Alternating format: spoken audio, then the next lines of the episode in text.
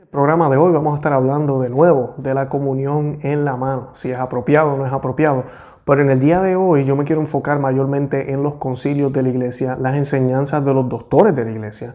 Pero también vamos a estar hablando de la iglesia moderna. ¿A qué me refiero a la iglesia moderna? La iglesia después del concilio Vaticano II. ¿Qué dijeron algunos santos después del concilio Vaticano II?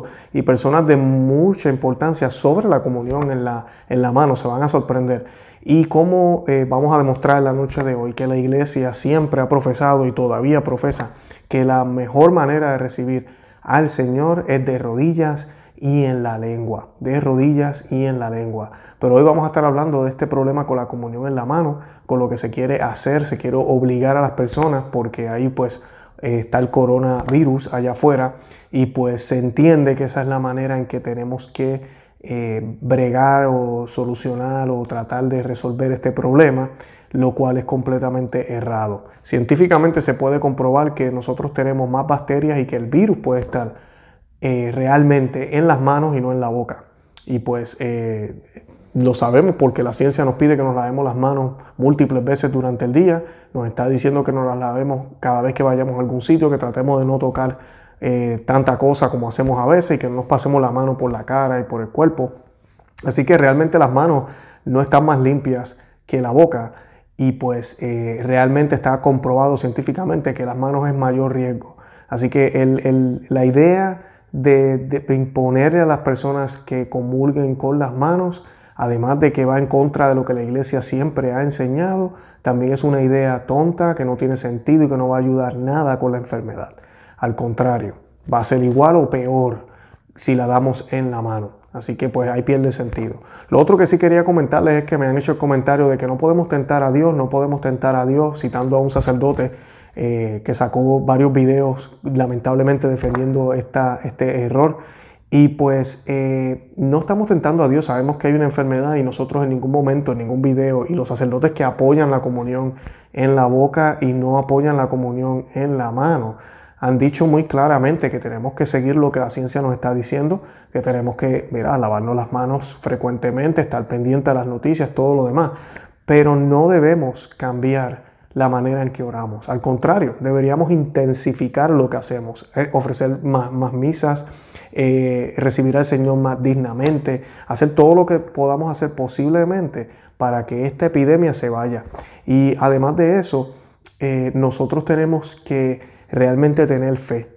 Y la fe la podemos demostrar primero en la manera en que oramos, en la manera en que vivimos nuestra fe en la iglesia, que es donde se supone que sea más fácil. O sea que si vamos a reaccionar de esa manera ya en la iglesia, yo no quiero saber cómo vamos a reaccionar en la calle. Vamos a estar corriendo como locos sin esperanza, ¿verdad? Y pues eso no, no es lo más adecuado.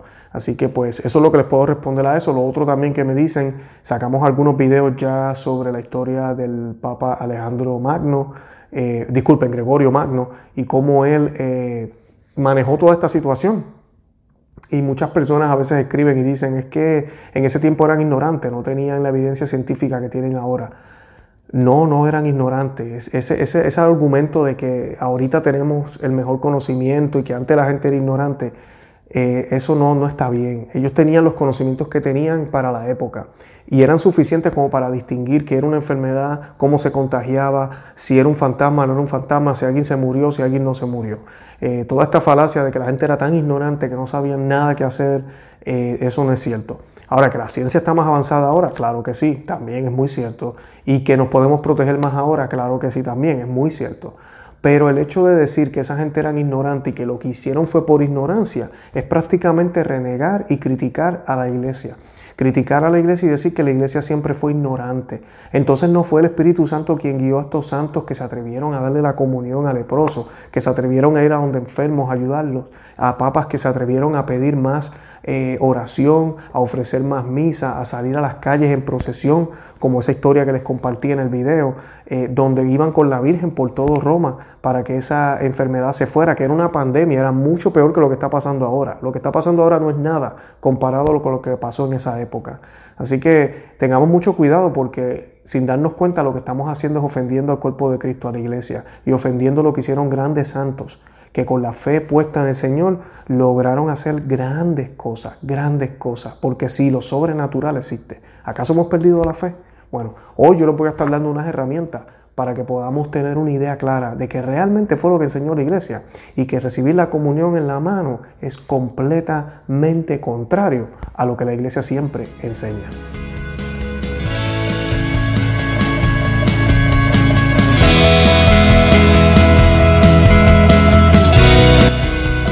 Bienvenidos a Conoce, Ama y Vive tu Fe. Este es el programa donde compartimos el Evangelio y profundizamos en las riquezas y bellezas de nuestra fe católica.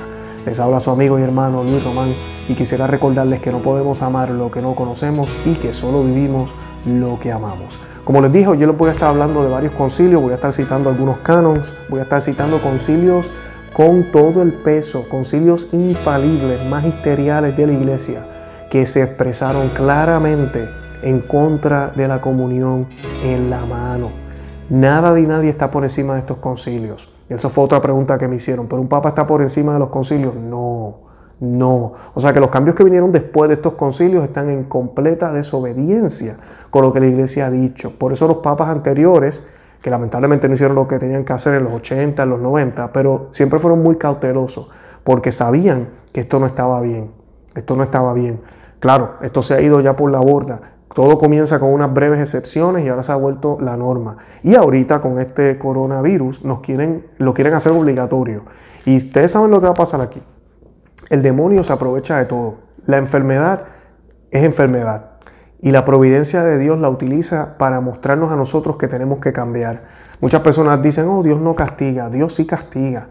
Yo no estoy diciendo que esto es directamente un castigo, pero vamos a pensar cómo vivimos. No fue hace poco que se hicieron eh, ritos eh, con la Pachamama en, Roma, no se hicieron cosas raras, no, el mundo es más católico ahora o es menos católico. No se hacen sacrilegios todo el tiempo. Miren todas las noticias que sacamos aquí. Está, todo está patas arriba. Entonces pasa esta enfermedad y de verdad no vamos a pensar que tal vez es nuestro Dios utilizando esto para que volvamos otra vez a la fuente, para que realmente hagamos las cosas bien y para que el nombre de Él se glorifique a través de su pueblo, de su iglesia católica. Pero lamentablemente no hemos decidido hacer eso y estamos haciendo lo que el maligno quiere hacer, que es confundirnos y enredarnos, dividirnos, cambiar la liturgia y hacer que seamos menos religiosos, menos espirituales. ¿Y qué va a pasar? Esta enfermedad va a pasar porque la enfermedad no va a durar para siempre y van a ser más las personas ahora en el mundo entero que van a estar recibiendo al Señor en la mano. ¿Y ustedes creen que eso es obra del Espíritu Santo? ¿Ustedes creen que eso es bueno? No. Satanás riéndose y la iglesia haciéndose pedazos. Nunca va a ser destruida porque eso fue promesa del Señor. Pero entre los hermanos que componemos la iglesia estamos más enredados y no sabemos nada. No tenemos ni idea de lo que está pasando. Eso es obra de Satanás y hay que tener mucho cuidado con eso.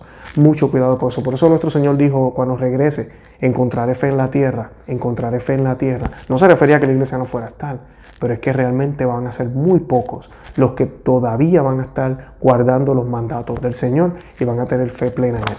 Para comenzar, yo quisiera que hiciéramos un Dios te salve María y lo vamos a hacer en el nombre del Padre, del Hijo y del Espíritu Santo. Amén. Dios te salve María, llena eres de gracia, el Señor es contigo, bendita tú eres entre todas las mujeres y bendito es el fruto de tu vientre Jesús.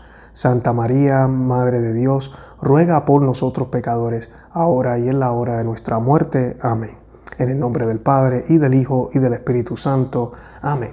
Bueno, para comenzar, yo los voy a estar leyendo bastante hoy, así que van a ver algunas imágenes. Si me ven mirando un poco hacia abajo, les pido disculpas, pero pues es mucho el material que quiero compartirles y queremos hacerlo de una manera breve y además de eso, pues no quiero dejar nada fuera. Y lo primero que les quiero explicar es lo que se llama lex orandi y lex crescendi, ¿ok?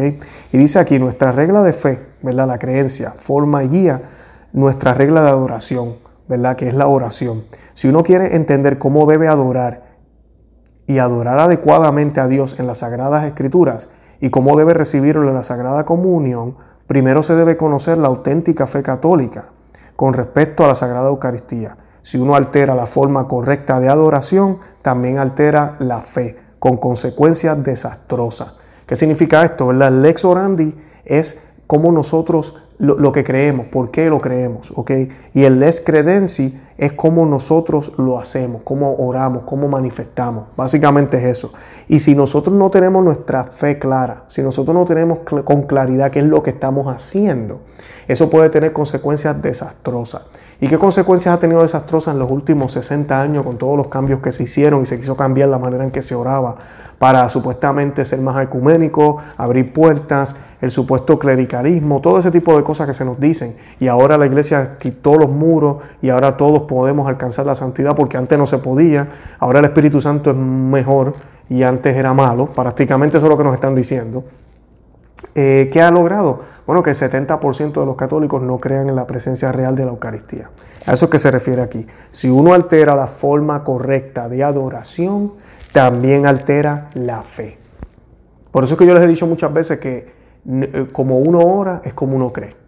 ¿verdad? Como uno ora es como uno cree. Si uno altera la forma correcta de adoración, también altera la fe. Por eso la Biblia, cuando uno ve las escrituras del Antiguo Testamento, Dios era muy, muy detallista y muy específico en cómo iban a hacer los sacrificios, qué iban a hacer, cuándo los iban a hacer, quién lo iba a hacer. Y la iglesia siempre lo ha hecho de esa manera también, siguiendo la guía del Espíritu Santo. Hasta que dos o tres hombres, no Dios, metieron la mano y quisieron cambiar las cosas a su conveniencia. Y el magisterio de la iglesia sobre, sobre la comunión en la mano se ha pronunciado varias veces.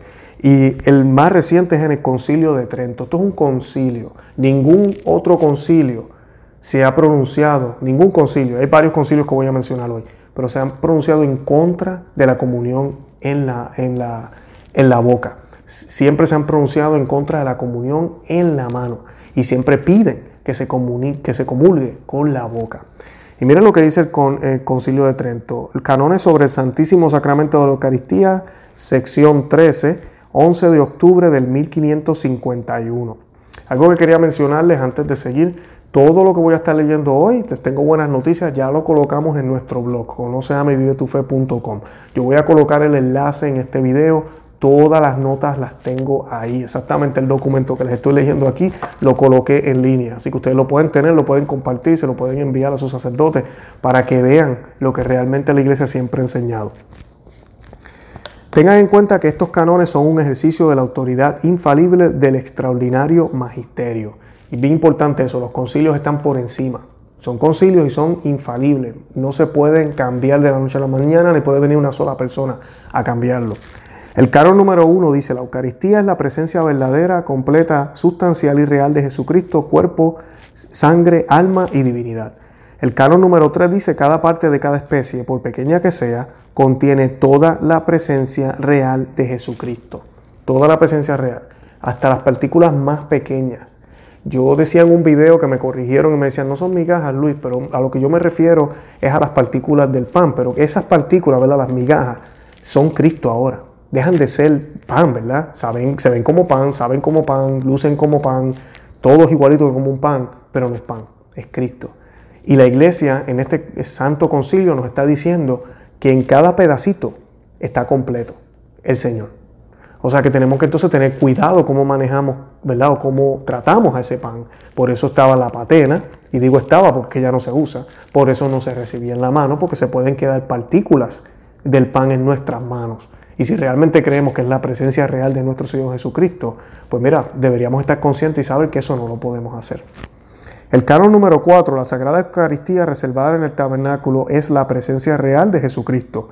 El canon número 6, la Sagrada Eucaristía debe adorarse con latria, esa adoración especial reservada solo para Dios.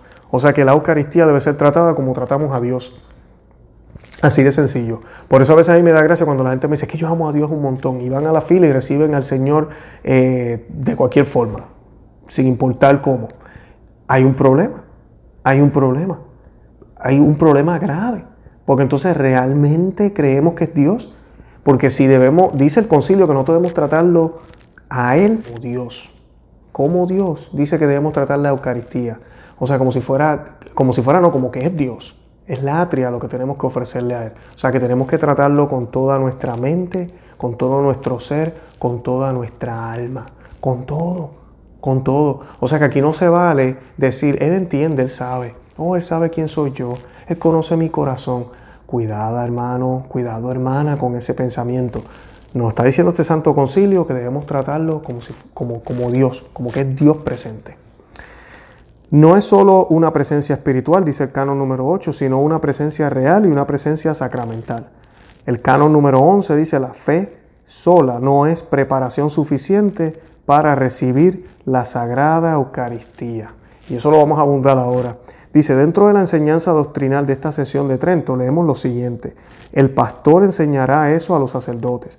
Solo se le ha dado poder para consagrar y administrar la Sagrada Eucaristía a los sacerdotes, que la práctica invariable de la Iglesia también ha sido que los fieles reciben el sacramento de la mano del sacerdote y que el sacerdote se comunica, ha sido explicado por el concilio de Trento.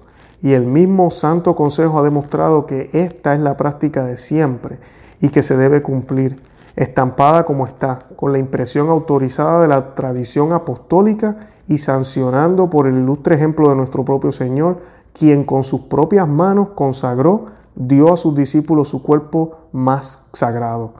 Consultar tanto como sea posible por la dignidad de este tan sagrado sacramento. No solo su administración se confía exclusivamente a la orden sacerdotal, pero la Iglesia también tiene por una ley expresa prohibido a todos los que están consagrados a la religión, a menos que en caso de necesidad toquen los vasos sagrados, la ropa u otro artículo de primera necesidad para la consagración.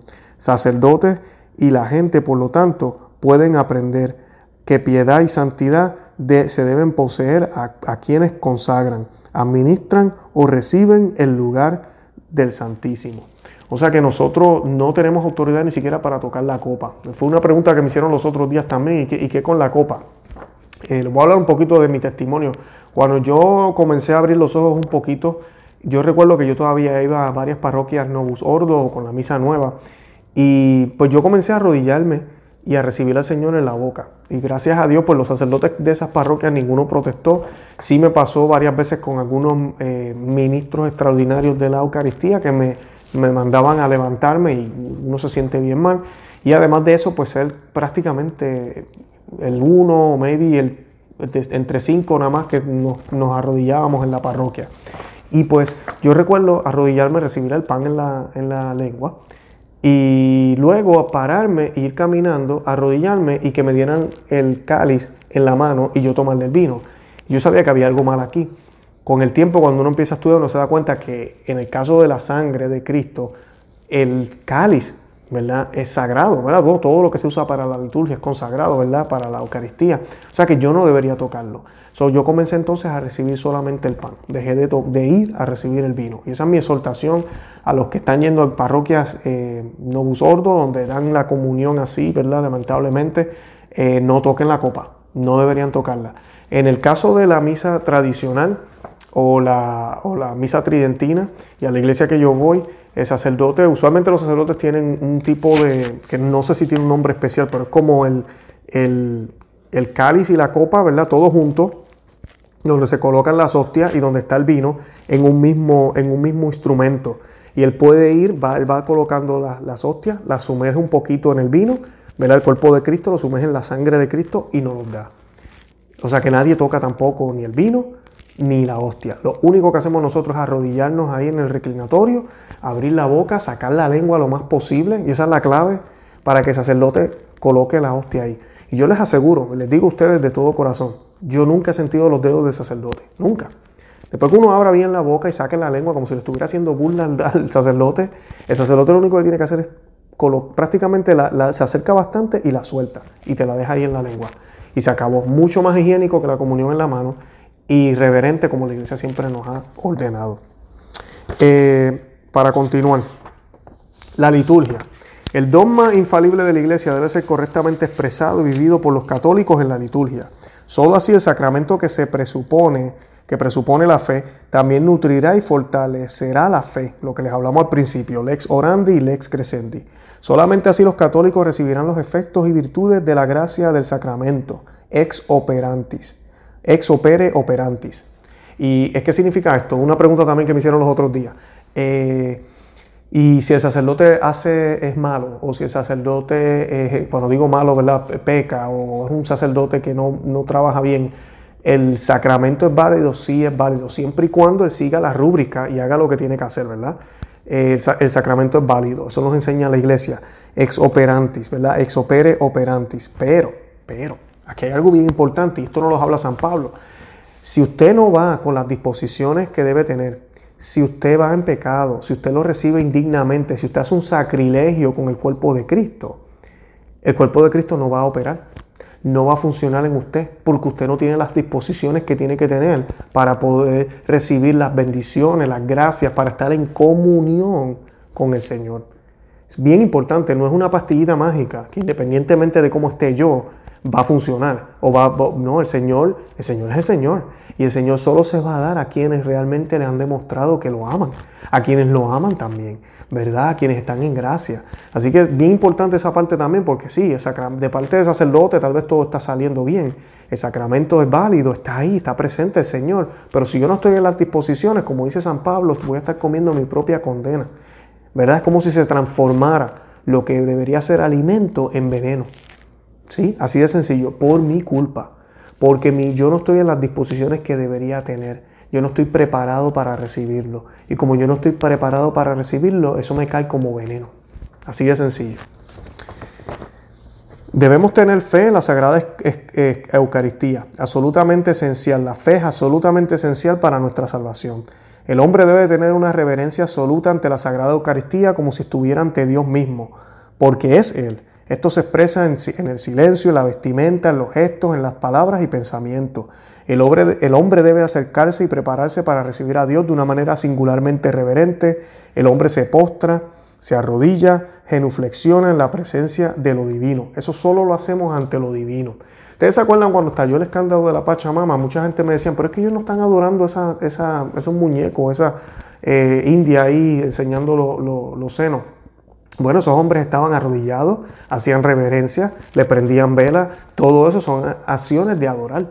Y solamente nosotros adoramos a quién? A Dios. La segunda, la recepción digna de la Sagrada Eucaristía es necesaria, definitivamente. El hombre primero debe adorar a Dios antes de poder recibirlo dignamente. Arrodillarse y recibir en, en la lengua a nuestro Señor expresan humildad, reverencia, piedad, amor y asombro. Debe adorar y glorificar a Dios en el santo sacrificio de la misa. Todos debemos hacer eso. El hombre debe reconocer el papel único y esencial de sacerdote en el sacrificio de la Santa Misa. Todas nuestras acciones, especialmente las sagradas, deben comenzar y terminar en oración. Debemos prepararnos mucho antes. Acto de fe, debemos tener esperanza, caridad, humildad, odio al pecado. Debemos hacer una acción de gracias apropiada después de la recepción de la Sagrada Comunión, por supuesto. Eso también es importante. Usted no puede, vamos a suponer que lo está haciendo bien, ¿verdad? Usted va en gracia, usted llega allí, se arrodilla, lo recibe en la boca, bueno, todo bien chévere y se, se, sienta en su asiento y comienza a hablar con el de al lado, comienza a ver el teléfono, hay un problema, hay un problema gravísimo. El Señor acaba de entrar en nuestro cuerpo, acaba de entrar en nuestro cuerpo. Dicen los científicos que nos toma de, de, de, 10 a 15 minutos en digerir, ¿verdad? en que pase por la, por la cavidad del estómago cualquier alimento. Y la iglesia nos enseña siempre que después de la comunión nosotros debemos tener esos 10, 15 minutos o más, 20 minutos por lo menos, que usualmente pues suceden con las oraciones que se hacen después, luego de la Santa Misa que se acaba, las personas que son devotas tienden a quedarse un poco de tiempo y así ya hacemos ese, esa reverencia que debemos hacer, porque esto no es cualquier alimento que acabamos de recibir, ¿verdad? Como a veces hacemos que vamos a cualquier restaurante y usted se salta de comida y sin todavía tiene, tiene la carne bajándole por, la garganta, ya se está comiendo un pastel de chocolate. Eh, no, o sea, nuestro Señor nosotros no queremos que, que, se mezcle con nada, queremos darle esa reverencia interna también. Entonces lo consumimos y esperamos. Esperamos antes de tomar agua, antes de comer cualquier cosa. ¿Y cómo deberíamos esperar? ¿Cuál es la mejor manera de esperar en el Señor? En oración, con los ojos cerrados, reverentes ¿verdad? Para que el Señor empiece a hacer obra en mí, para que se quede conmigo, ¿verdad? Y para que esté presente. Y yo de esa manera le estoy demostrando que lo amo. Todos estos gestos valen un millón, amiga y amigo que me escucha, valen un millón. tenemos que ser siempre conscientes de las cosas finales, ¿verdad? Tenemos que tener conciencia de que el cuerpo de nuestro Señor Jesucristo conserva nuestra alma para la vida eterna, ¿ok? Eh, tener claro entendimiento que está prohibido cometer cualquier sacrilegio, no podemos acercarnos sin fe al eh, o pecado mortal no confesados o sin ayunar. Y el ayuno que es, se supone, hoy en día se nos pide una hora, pero en el pasado, ¿verdad? Se pedían tres horas y antes de eso se pedían hasta 12 y 24 horas. Antes de ir a la misa no se podía consumir nada, ni siquiera agua. Ahorita es una hora nada más. Estamos guardando esa hora. La misa es a las 8. Mira, ya después de las 7 no deberíamos estar desayunando, no deberíamos estar comiendo nada, porque la misa es a las 8. So, yo debo guardar esa hora de ayuno. ¿Ok? ¿Para qué? ¿Por qué? Ah, no, sí que los organismos se mezclan como quiera, sí, pero es que esto no es cualquier organismo, este es Dios. yo quiero que mi estómago, mi cuerpo estén listos, estén disponibles para el Señor. Y es una manera de yo mostrarle al Señor que mi cuerpo, mi alma y mi ser es de Él. No debemos acercarnos sin una disposición adecuada y una preparación adecuada. Eh, la más mínima partícula de cualquiera de las especies debe tratarse con total reverencia y respeto. Bueno, y ahora les voy a hablar un poco de la ley actual de la iglesia sobre la comunión, que muchas personas se ponen a citarme cartas de, de los papas o encíclicas o exhortaciones o el documento de la oficina del Vaticano. Todos esos documentos sí, hay que mirarlos, son válidos, eh, tomarlos en cuenta, claro que sí, pero esos documentos no están por encima del magisterio infalible de la iglesia, que viene de los concilios. Así que tengamos eso siempre en cuenta. Ya yo le mencioné el concilio de Trento, lo voy a mencionar a otros concilios. Yo sé que hay textos que hablan de que cada, ah, y vamos a hablar de eso ahorita, que cada eh, conferencia episcopal tiene todo el derecho de escoger si le van a dejar a sus feligreses recibirlos en la mano, que si lo hace, pues el sacerdote tiene, tiene que darle la comunión en la mano si se la piden a los feligreses. Eh, yo sé de eso, pero eso no va por encima de la enseñanza de la iglesia. La enseñanza de la iglesia sigue vigente y es que la manera ideal, la manera correcta de recibir al Señor es de rodillas y en la boca. Dice, la manera normativa para recibir la Sagrada Comunión en la iglesia hoy es arrodillarse y en la lengua. Esa es la ley actual. Esta práctica apostólica y antigua tradición de la iglesia nunca ha sido alterada o reemplazada por ningún decreto papal o cualquier ley promulgada por ningún consejo ecuménico. Contrariamente a las ideas comunes, el Vaticano II no permitió la comunión en la mano y tampoco el Novus Ordo promulgado por Pablo VI en 1969. Novus Ordo es la misa nueva. ¿okay? El último documento papal para tratar directamente la cuestión de la forma de recepción es la Memoriali Domini de Pablo VI de 1969, donde el Papa defiende la forma tradicional de recibir la Sagrada Comunión. La misa tradicional en latín todavía se rige por las rúbricas establecidas en el misal de 1962 y por tanto la comunión en la mano está prohibida en ella. La recepción debe ser en la lengua y arrodillarse cuando sea físicamente posible. En la presente ley de la iglesia, recibir en la mano solo está permitido de manera de indulto. El obispo local tiene que permitirlo y el obispo local también puede prohibirlo o rechazarlo. Sin embargo, el obispo local no puede prohibir que nadie reciba arrodillado y en la lengua. Este es el derecho de cada bautizado católico. El Vaticano recientemente tuvo que defender esta enseñanza y emitió documentos oficiales informando a los obispos que deben permitir a los católicos recibir de la manera tradicional. Así que esto es importante y esto aquí es donde yo vengo y digo que están abusando del poder. Aquí es donde los padrecitos por ahí que están defendiendo que tenemos que ser obedientes, la falsa obediencia, están, están ciegos y no se están dando cuenta. La manera tradicional sigue vigente. Tú no tienes el derecho, señor obispo, tú no tienes el derecho de decirle a tus sacerdotes que obliguen, que obliguen a su feligresía a recibirlos en la mano. No pueden. Ya otra cosa es, no, mira, la iglesia ahora permite que si un feligres se acerque y dice, lo quiero en la mano, dáselo. Bueno, si así vamos a estar trabajando y así de, de no vamos a cuidar al Señor, ya eso es tu problema, señor obispo. Pero tú no tienes la autoridad de hacer eso. Lo están haciendo, ya lo han hecho, especialmente en México, eso ya lo, se han impuesto pero es un, un, abuso de poder, como nos dijo el obispo Schneider hace poco en uno de los videos que colocamos. Así, desde el punto de vista de la ley litúrgica, los dos están lejos de ser iguales. De hecho, toda la legislación relevante urge y exhorta a todos los católicos a recibir de la manera tradicional, ya que es más reverente. Uno buscará en vano cualquier estímulo de comunión en la mano por parte de la autoridad suprema de la Iglesia.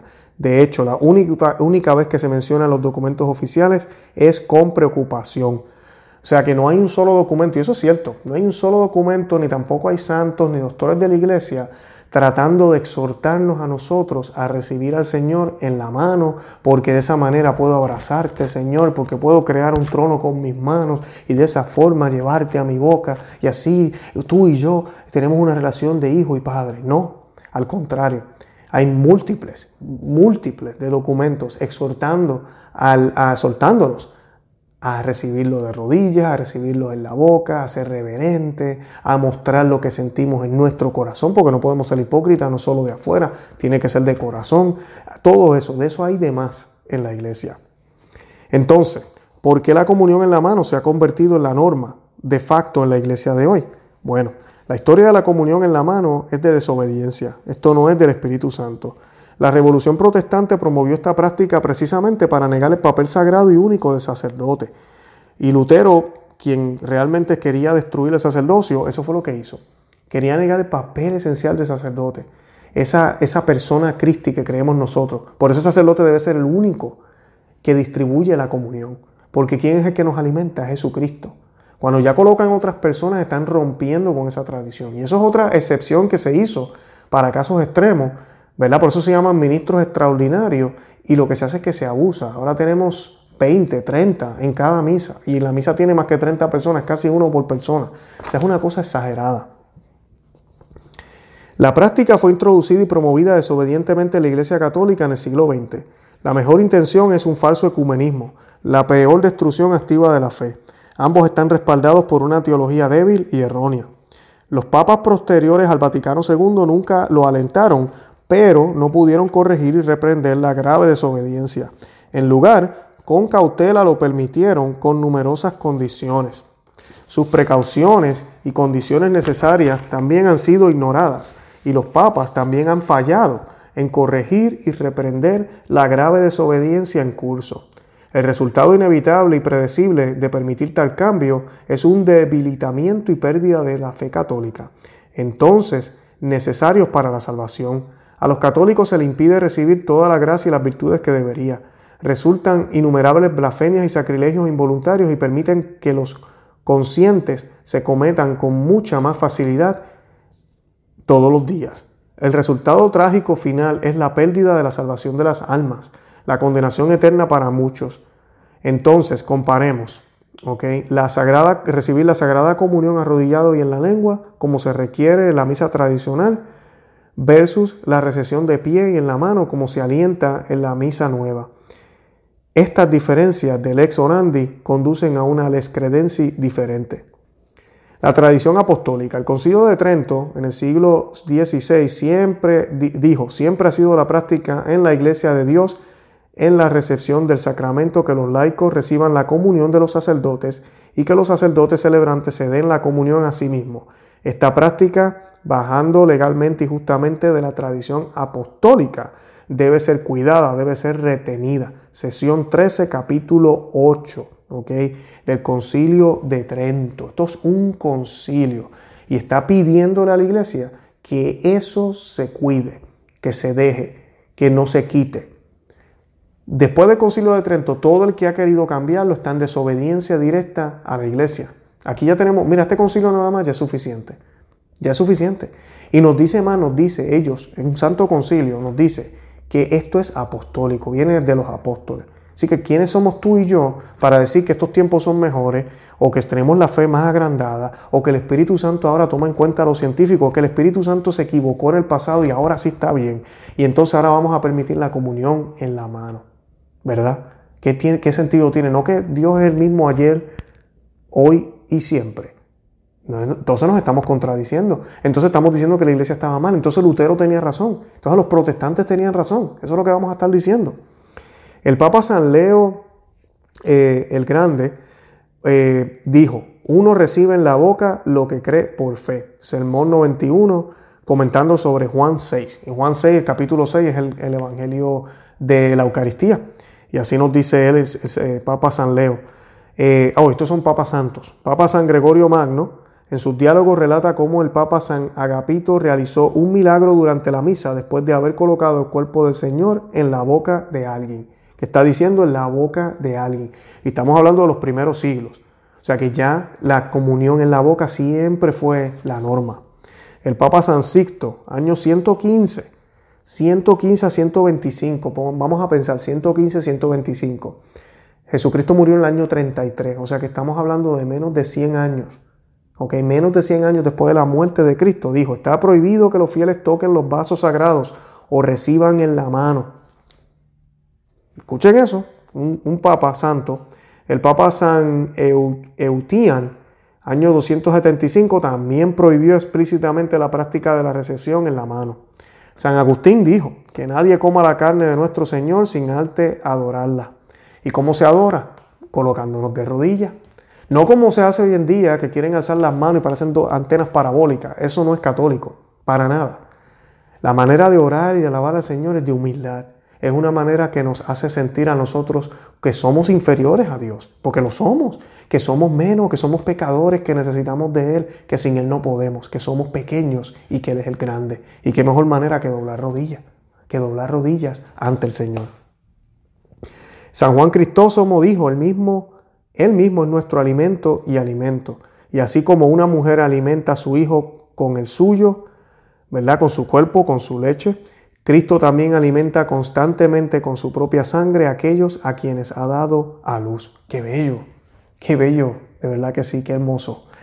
San Basilio explicó que la Eucaristía, explicó, disculpen, que la Eucaristía solo se recibe en la mano en tiempos de persecución o por monjes en desierto. De lo contrario, recibir la comunión en la mano es una falta grave. Es contemporáneo de Cirilo de Jerusalén, que ahorita vamos a hablar de Cirilo. Así que en, emergencias, casos graves de persecución, nosotros no estamos en tiempo de persecución ahorita mismo, como para estar con la excusa de obligar a los feligreses a recibir la comunión en la mano. San Cirilo de Jerusalén, en su quinta catequesis, eh, cita a menudo en defensa de la recepción en eh, cita que, a mí, una cita que se utiliza muchísimo hoy en día para defender el uso o la práctica de recibir al Señor en la mano, dice, eh, eh, pon en lugar tu mano izquierda como el trono de la derecha, que es recibir al rey, ¿verdad? Eso, pero esta cita, ¿verdad? Para que sepan, la autenticidad está bien en duda de que haya sido él quien dijo esta cita. Y esto lo pueden ver en el Observatorio Romano 14 de junio de 1973. Dicen que el patriarca nestoriano Juan, ¿verdad? Eh, dijo que San, San Epifanio, San Jerónimo y San Agustín nos cuentan que el sucesor de Cirilo de Jerusalén fue un hereje. Los académicos discuten la autenticidad de la cita anterior y la mayoría cree que el hereje, eh, que es el hereje de Juan o, y no de San Cirilo. O sea, que ellos creen que fue el hereje que sus, fue se sustituyó a San Cirilo quien dijo eso. El, texto continúa diciendo, okay, la parte que nos citan siempre los modernistas es, mira, San Cirilo dijo que hagas un trono con la mano izquierda y la derecha y, todo eso, ¿verdad? Y nos tratan de decir que como si la iglesia antigua eso era lo que hacía y ahora estamos más fieles todavía porque hemos virado para atrás, lo cual contradice, y eso vamos a hablar ahorita. Pero el texto continúa, esa no es solo la parte que supuestamente San Cirilo dijo. Dice, santifica tus ojos con el contacto con el cuerpo santo. Cuando tus labios aún estén húmedos, toca tus manos con tus labios y luego pasa tu mano sobre tus ojos, tu frente y tus ojos, otros sentidos, para santificarlos. Esto ciertamente no suena como cualquier práctica tradicional católica de cualquier parte de la ortodoxia. Esto huele a herejía. Y así mismo es. Así que cuando leemos el, comentario completo nos podemos dar cuenta que realmente las teorías de que posiblemente esto no lo dijo San Cirilo, mira, es muy cierta. Ahora, algo que yo mencioné en otro de los videos, vi que los otros días en Church Militant también lo mencionaron, eh, cuando se habla de la comunión en la mano, y esto también el obispo Schneider lo comparte, nosotros compartimos el texto en otro de los videos que hicimos sobre este tema, eh, había una práctica en algunas ah, regiones en esa época, en los primeros siglos, que tomaron la práctica de colocar como un tipo de pañuelo en, la mano de, las personas que iban a comulgar y ahí tenían el cuerpo de Cristo y la persona lo que hacía era que colocaba el, paño así en las manos y entonces la persona se bajaba y con la boca recibía al Señor y se quedaba ahí hasta que lo tenía completamente en la boca para evitar que cayeran, ¿verdad?, pedacitos del Señor en el piso. Eso era lo que se hacía. Y esa parte no nos la dicen. Siempre se nos habla como si fuera mano pela, como decimos los boricuas. Y no, no era mano pela en esa época. Y si lo hubiese sido, hubiese sido contrario. Como quiera, vamos a suponer que fue a mano pela. La iglesia se encargó siglos después de declarar concilios, sínodos, documentos magisteriales prohibiendo esta práctica por el miedo a los sacrilegios y a la falta de respeto al Señor.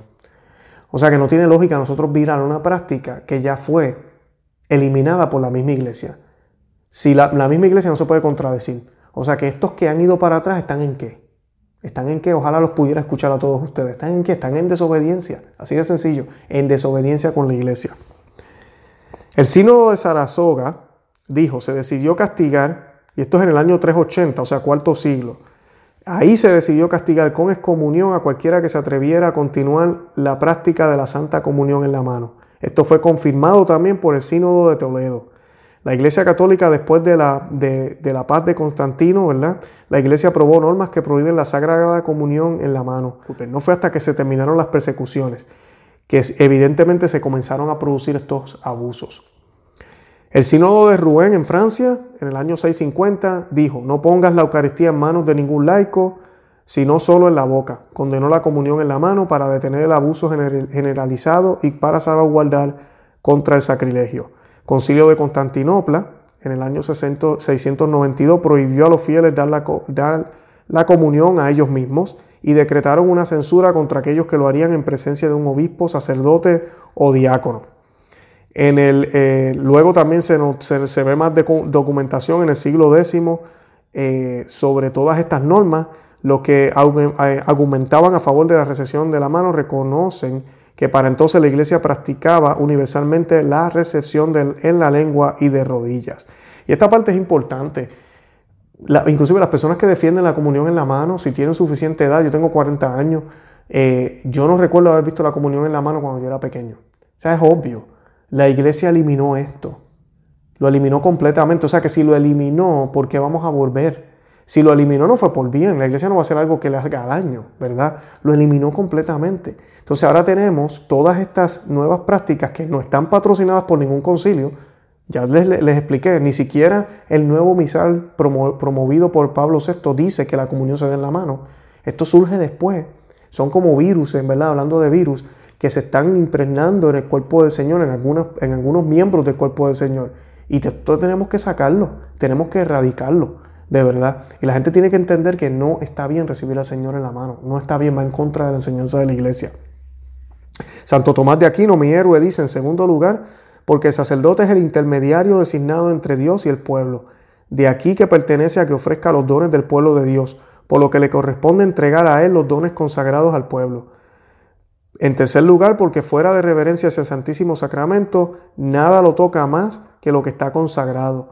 De ahí que, el corporal y el cáliz sean consagrados, y también las manos del sacerdote para tocar este sacramento. Por lo tanto, no es legal que nadie lo toque, excepto por necesidad, por ejemplo, si cayera al suelo o en algún otro caso de urgencia. Eso está en la suma teológica, en la tercera parte, cuestionamiento 82, artículo 13. San Pío X también en su lecho de muerte eh, no, se, no, se, no hizo la comunión él mismo, no, se, no, no la recibió por sí mismo, ya que solo el sacerdote celebrante puede dar la sagrada comunión. ¿Ok? Bien importante, solo el sacerdote celebrante puede dar la comunión. La iglesia moderna de hoy, por ejemplo, Juan Pablo II, en Dominicae Canea, Senae, disculpen, en el numeral 11, dice que tocar las especies sagradas y distribuirlas con las manos es un privilegio de los ordenados. Solo de los ordenados, dijo Juan Pablo II. Como les dije, todo esto lo coloqué en el website. Yo sé que mucha gente tal vez están abriendo los ojos ahora. Juan Pablo II dijo eso, ¿verdad? Sí lo dijo. Lamentablemente sí toleró que en muchos lugares se hiciera la comunión en la mano, pero él dijo esas palabras o las escribió. Madre Teresa de Calcuta, cuando los periodistas le preguntaron cuál es el peor problema del mundo de hoy, ella dijo, a donde quiera que vayan en, en todo el mundo, lo que más me entristece es ver a las personas recibir la comunión en la mano. Uy, en la mano. Amigo y amiga que me escuchas, que recibas al Señor en la mano. ¿Eres admirador de María Teresa de Calcuta? No creo que ella esté feliz contigo hoy. Ella no le agradaba eso, porque entendía, entendía que el Señor estaba presente ahí. ¿Cómo lo vamos a recibir con la mano? Si Él es alimento. Ni siquiera yo me como los frijoles o el pollo, lo que me sirve mi esposa todos los días con las manos. Pero entonces al Señor me lo voy a comer con las manos. Es increíble.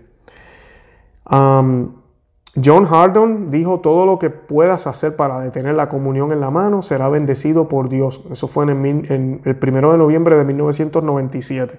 Y también declaró, detrás de la comunión en la mano, deseo repetir y dejar lo más claro posible, hay un debilitamiento consciente, deliberado de la fe en la presencia real. Benedicto XVI también dijo que ha pedido que en todas sus misas la gente se, comulgue arrodillada y en la lengua. Eh, él estaba tratando de guiar a la iglesia, con un ejemplo para que dejaran la desobediencia, especialmente en el episcopado que persistía con la comunión en la mano. La palabra proskinein, que significa arrodillarse y postrarse, significa las dos juntas, aparece 58 veces en el Nuevo Testamento, 24 en el libro del Apocalipsis, también aparece en el libro de la liturgia divina, eh, o el libro de Apocalipsis es el libro de la liturgia divina. Hay una antigua tradición monástica, ¿verdad? Que dice, y escuchen bien esto, que el diablo no tiene rodillas. Negarse a arrodillarse es diabólico. Y esto lo escribió eh, el cardenal Ratzinger, ¿verdad? Benedicto XVI, en su documento Espíritu de la Liturgia. El Observatorio Romano, el 26 de junio del 2008, realizó una entrevista al Monseñor Guido Marini, el nuevo maestro de, de Papa de Ceremonias, que declararon, que declaró que recibir la Eucaristía en la lengua mientras se arrodillaba ante el Papa se convertiría en la norma en todas las liturgias papales. También explicó que la comunión en la mano sigue siendo una práctica indulgente. Esto fue cuando Benedicto XVI hizo ese cambio y lo estaba anunciando y la prensa estaba como un poquito eh, reacia y como que está pasando aquí. Pues él hizo ese comentario. El cardenal Albert eh, dijo también la iglesia debería prohibir la recesión de la Sagrada Comunión en la mano. El arzobispo Schneider, que lo hemos citado aquí muchísimas veces, aboga por un retorno a la práctica tradicional y antigua de la Iglesia con la debida recepción de la comunión. El obispo Juan Rodolfo de Argentina eh, eh, dijo que la comunión en la mano es lo que se debe hacer. Obispo filipino, comunión en la mano.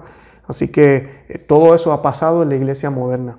La misa latina tradicional, por ley, ¿verdad? exige la recepción de la comunión en la lengua y arrodillada, si es posible y el sacerdote es el único que toca el cáliz. Problemas con cualquier argumento histórico para la recesión de la mano. Muchas personas citan, ah, pero es que eso es la historia. Tenemos que ser más fieles a los primeros cristianos. Estudios históricos, ¿verdad? Por su propia naturaleza, su precisión está severamente limitada. Además, no pueden ser exhaustivos y las fuentes y los resultados siempre deben interpretarse y luego reinterpretarse con nuevos hallazgos documentos magisteriales. Debe tener mayor autoridad que la erudición histórica. No somos una iglesia de historia, de historia científica, sino que somos una iglesia de, doctrinas y de dogmas. Y una iglesia que sigue y obedece a Jesucristo. Y es bien importante, porque esto no tiene sentido. Tenemos ya declaraciones de la iglesia que por fe sabemos que fueron inspiradas por el Espíritu Santo. Entonces a alguien se le ocurre que porque históricamente se hizo, entonces ahora lo vamos a hacer y lo histórico sobrepasa los dogmas y las doctrinas. Eso no tiene sentido. Por eso a mí me da gracia cuando la gente dice, pero es que los primeros cristianos lo recibían así. Vamos a suponer que es cierto. ¿Y qué? ¿Y qué?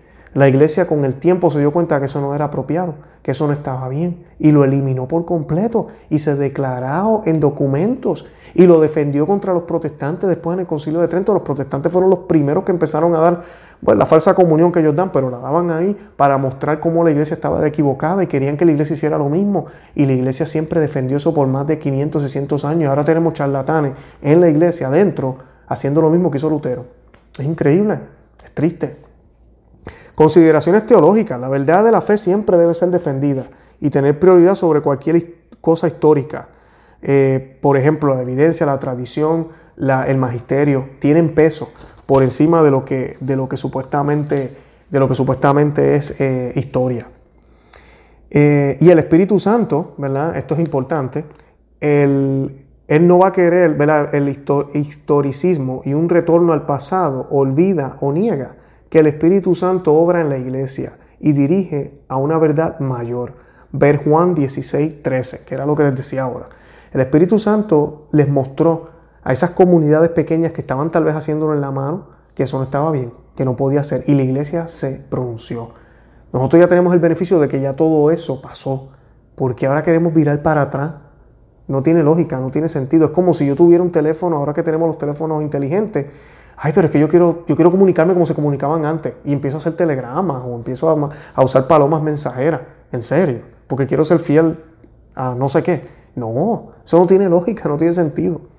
Sobre la comunión en la mano, y aquí les voy a hablar un poquito de historia. ¿Sabía usted que Pablo VI fue presionado por miembros de clero en Alemania, Bélgica, Holanda, Francia, para que autorizara la comunión en la mano que se estaba extendiendo sin ningún permiso en una actitud de indisciplina e individualismo?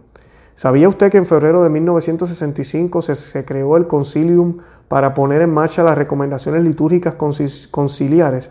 Este organismo pidió al cardenal Alfrin eh, de, Holanda que conservase el modo tradicional de distribuir la comunión. ¿Sabía usted que antes las continuas presiones, la Sagrada Congregación de Ritos concedió la nueva práctica en Alemania en el año 68 y en Bélgica en el año 68 también, pero que debido a las protestas por esa claudicación el Papa suspendió la concesión. ¿verdad? Estamos hablando de Pablo VI en el año 68, también ese mismo, ese mismo mes. ¿Sabía usted que la decisión del Papa no logró cortar los abusos? Pablo VI creyó conveniente realizar una encuesta mundial entre el episcopado a el 12 de marzo de 1969 a 2.136 obispos. Y el resultado fue el siguiente. La pregunta que se le hizo a los obispos fue, ¿se ha de escoger el deseo de que además del modo tradicional se permita también en el rito recibir la Sagrada Comunión en la mano? Contestaron con un no. 1.233 obispos, con un sí 567, según 315 y votos inválidos 21. Hubo dos supuestos más en la encuesta. La opción mayoritaria fue asimismo la del no a la comunión en la mano. ¿Se da cuenta usted de que se consultó a los obispos escogidos por el Espíritu Santo para regir la iglesia? Hechos 20-28 pero no se les hizo caso a pesar de que estimaron que no se debe cambiar la disciplina vigente, más aún que el cambio sería dañoso, tanto para el sentimiento como para el culto espiritual de los mismos obispos y de muchos fieles.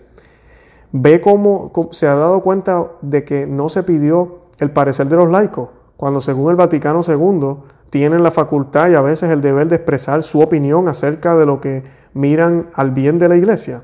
Lumen Gentium 37 esto fue una clara actitud anticonciliar.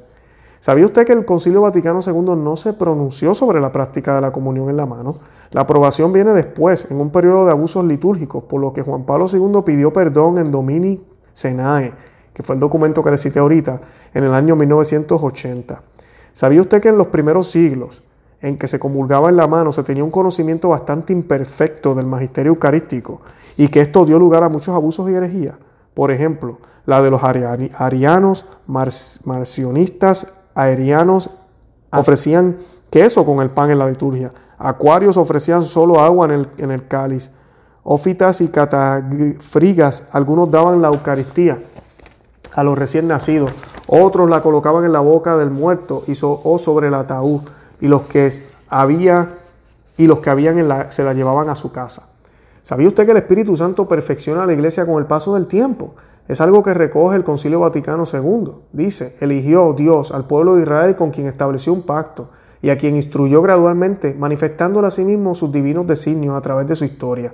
Lumen Gentium, eh, capítulo 2, numeral 9. El mismo Espíritu Santo perfecciona constantemente la fe por medio de sus dones. La comunión en la mano prendió sobre todo lejos de Roma pero se imponía al hacerlo en la boca a medida que se profundizaba en la comprensión del misterio y crecía el sentido de indignidad y respeto. Imitando las normas de la antigua alianza, San Sisto prohíbe que los laicos toquen los vasos sagrados y San Gregorio Niceno que toquen el altar. Pero sí, pero si comulgaban en la mano, caían en la incongruencia de dar más importancia al continente que al contenido. San Juan Cristóstomo advierte que el serafín que purifica los labios de Isaías con un carbón encendido tomado del altar lo hace mediante unas tenazas, mientras que los fieles reciben al Santísimo en la mano y advierte, esta, la Eucaristía, es mucho más grande que la tocada por el serafín. Es otra incongruencia. Nosotros no somos más puros que los serafines. Y cuando San Cirilo explica que el comulgar se sitúe la mano izquierda como trono de la derecha, añade, cuida que ni siquiera un fragmento se pierda. Y si perdiese una misma cantidad, considerarla como troncada en tus propios miembros. San Cirilo presiente los peligros de la Eucaristía en manos de los fieles. Son textos que demuestran cómo se va gestando en las primeras comunidades el abandono de la comunión en la mano. Y si la iglesia, guiada por el Espíritu Santo, había desechado esta práctica hace tantos siglos, ¿por qué se volvió a permitir en contra de la inmensa mayoría del episcopado? Sin duda que los responsables han contristado al Espíritu Santo. ¿Sabía usted que no existen fundamentos bíblicos para justificar el rito de la comunión en la mano, sino más bien para degenerarlo? Dios revela el contenido litúrgico en el Antiguo Testamento de que Cristo no viene a abolir ni una sola tilde de la ley. El Antiguo Testamento es como un cliché que ha de revelarse en la era cristiana. El rito de no tocar las cosas sagradas está muy evidenciado en el Antiguo Testamento.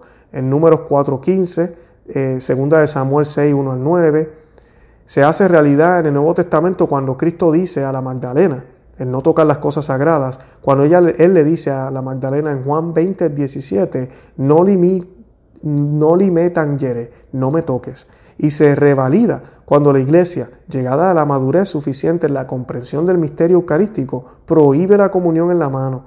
Entonces se cumple también el Salmo 81, abre tu boca y yo la llenaré en un pasaje en el que Dios promete alimentar a sus fieles con flor de harina y miel de la roca. Es la correcta interpretación de los textos sagrados en el tema, por cuanto la iglesia prohibió esta práctica durante siglos. Así que ahí lo tienen, ahí tienen bastante evidencia, yo creo que pueden compartir con sus amigos, con sus familiares. Sé que el programa ha sido un poquito largo hoy, pero quería eh, sacar todo este material a la luz porque de verdad que no está allá afuera, en muy pocos lugares. Y muchos de ustedes me han escrito preguntándome por, por, por material para poder defender la comunión en la boca. Y pues es lo que la iglesia siempre enseñó. Cualquiera que le diga lo contrario está desobedeciendo a la iglesia. Si usted está en un lugar donde solo se está ofreciendo en la, en la mano, primero yo, yo saldría corriendo de ahí y buscaría un lugar donde no se haga así y si lo encuentra bien. Pero si no lo encuentra, no existe, no lo hay, eh, usted tiene que hacer comunión espiritual hasta que toda esta crisis pase. Comunión espiritual, eso es lo que nos dice el obispo Schneider, eh, lo que tenemos que hacer. No nos queda de otra, porque recibirlo en la mano es indignante, es una falta de respeto para nuestro Señor. Y hable con los sacerdotes. Si les voy a dejar un enlace donde se puede encontrar lugares donde dan la misa tridentina en el mundo entero. Creo que lo he compartido a varios de ustedes para que usted busque en su país y mire dónde la hacen. Estos son lugares que están en comunión con Roma. Y pues también pueden buscar eh, eh, la fraternidad de San, de San Pedro, eh, la de San Pío X, ¿verdad? Todos estos tipos, el, Instituto de Cristo Rey. hay diferentes nombres diferentes instituciones que también defienden la sana doctrina y están en comunión con Roma para que, para que vaya a lugares donde se reciba en la lengua de rodillas como Dios manda, como debe ser. Yo espero que les haya servido de algo, de verdad que los amo en el amor de Cristo, los invito a que visiten nuestro blog conoceamevidetufe.com, que se suscriban aquí al canal, que le den me gusta, que compartan el video, que le dejen saber a otros y que oremos por esta crisis, esta plaga que hay del coronavirus. Oremos también por el Papa, oremos por la iglesia. Les he dicho en casi todos los videos, hagan el rosario todos los días. Si usted no está haciendo el rosario todos los días, usted no está peleando la batalla. Haga el rosario todos los días, lo que la Virgen nos pidió y es nuestra obligación. Nosotros no podemos celebrar misa, no podemos hacer muchas cosas que hacen los sacerdotes, pero como laico podemos hacer nuestra parte con el Santo Rosario y la Santísima Virgen está ahí rogando con nosotros. Así que pidamos su intercesión y su fuerza para que podamos estar cerca del Señor y podamos manifestar su palabra y su fe. Bueno, de verdad que una vez más los amo en el amor de Cristo y Santa María, ora pro nobis.